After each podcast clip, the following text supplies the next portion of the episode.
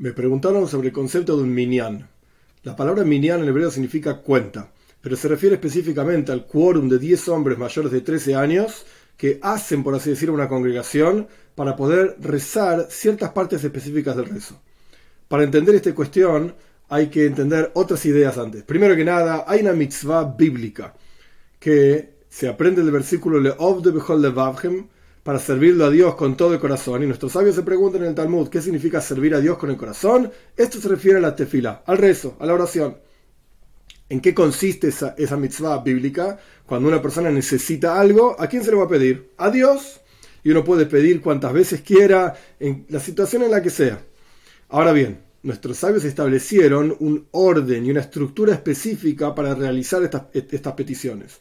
Porque si uno se está dirigiendo al rey de todos los reyes de santo bendito sea, corresponde hacerlo en la manera adecuada. Y nuestros sabios establecieron que el orden adecuado es, primero que nada, uno alaba a Dios, luego hace las peticiones y luego agradece. Y esto en la práctica se hace tres veces al día. Una vez a la mañana en recuerdo de Abraham vino, que él rezó a la mañana. Una vez a la tarde en recuerdo de Itzhak vino, que él rezaba a la tarde. Y una vez a la noche en recuerdo de Jacob vino, que él rezó a la noche. Otra explicación de nuestros sabios al respecto de por qué tres veces por día, el, por qué tres veces al día el rezo, porque esto recuerda la ofrenda de la mañana, la ofrenda de la tarde, y que durante la noche en el templo se quemaban las grasas de las ofrendas que se acumularon a lo largo del día. Muy bien, esta es la estructura que nuestros sabios establecieron al rezo. En adición a esta estructura, nuestros sabios explican que hay ciertas partes del rezo que son davar shbeketusha, algo de santidad, es decir, que expresan la santidad de Dios, expresan la santidad del pueblo de Israel y por lo tanto deben ser dichas con un quórum de 10 hombres. ¿De dónde salió esta idea del quórum de 10 hombres? El versículo dice en Parshas Emor, Benikdashti besoich bnei Israel. Dios dice, yo me voy a santificar dentro del pueblo de Israel. ¿Qué significa esto? El versículo en la práctica está hablando de la mitzvah bíblica de Mesiras Nefesh, entregar la vida por Dios. Si a uno lo están amenazando, deja a Dios, hace idolatría, etc. Si no te mato, mat, matame, Mesiras Nefesh.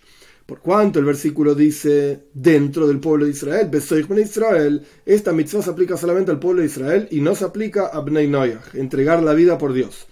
Pero nuestros sabios se basan en este versículo para aprender que ciertas cuestiones del rezo que nuestros sabios mismos establecieron en su estructura rabínica, no bíblica. Bíblicamente hablando, el rezo no tiene estructura. Nuestros sabios establecieron ciertas cuestiones santas, por ejemplo, la lectura de la Torá en público, por ejemplo, la repetición de la amidad de partes del rezo en público y así sucesivamente otras cuestiones más que se llaman davar shibiketusha, cuestiones de santidad. Nuestros sabios establecieron así. El versículo dice, voy a santificarme dentro del pueblo de Israel. En otro lugar en la Toira dice, en Parshas Koirach, ¿Hasta cuándo esta mala congregación me va a enojar? Perdón, esto es en Parshas Shlach. ¿Hasta cuándo esta mala congregación me va a enojar? De aquí aprendemos que una congregación son 10 hombres. ¿Por qué? Porque en Parshas Shlach es la historia de los espías. Moishe manda 12 espías a la, tierra de Israel a recorrerla. Diez de esos espías retornan con un mal reporte. Y dos, Caleb y Joshua, vuelven con un buen reporte. De aquí aprendemos que si Dios se enojó con una congregación de diez espías, efectivamente son, se trata de diez hombres, diez por un lado, hombres por otro lado, mayores de 13 años, porque eran hombres kulamanoshim, eran gente adulta que fueron a recorrer y a traer un reporte de cómo entrar en la tierra de Israel, cómo conquistar el lugar, etc. No eran niños. Bien, entonces acá lo que tenemos es cuestión de Davar Shebeketusha, santidad, Besoich dentro de Bnei Israel. Punto número dos, entendimos que una congregación en Parshas Shlach significa 10 hombres. Y el punto número tres, ahora sí en Parshas Koirach, la Torah dice, Hibadlu con toda la congregación de Koirach que se rebelaron contra Moishe Rabbeinu y toda la historia ahora no importa. La Teira dice, sepárense de dentro, mitoich, hoeida, la congregación. Entonces acá tenemos la conexión de estas dos palabras. Toich es dentro, eida, congregación. El versículo en Parshas Emoir dice. Voy a santificarme dentro de Israel. El versículo en Parshas Shlach nos enseña que una Eida, una congregación, son 10 hombres. El versículo en Parshas Koirach dice Mitoich, dentro, y Eida, congregación. Oh, Eida eran 10 hombres, y Toich significa Kedusha, santidad, como aprendimos en Parshas Emoer. Entonces acá aprendemos, nuestros sabios establecen la estructura rabínica del rezo, que para decir ciertas partes del rezo se necesita un minyan, una cuenta, un quórum de 10 hombres mayores de 13 años. Hay opiniones que dicen que incluso una mujer podría contar, si hay nueve hombres, una mujer podría contar por cuánto en otro lugar está escrito donde hay 10 Yehudim, 10 judíos, la presencia de Dios reside. Incluso si no están estudiando Toira, incluso si no son hombres solamente.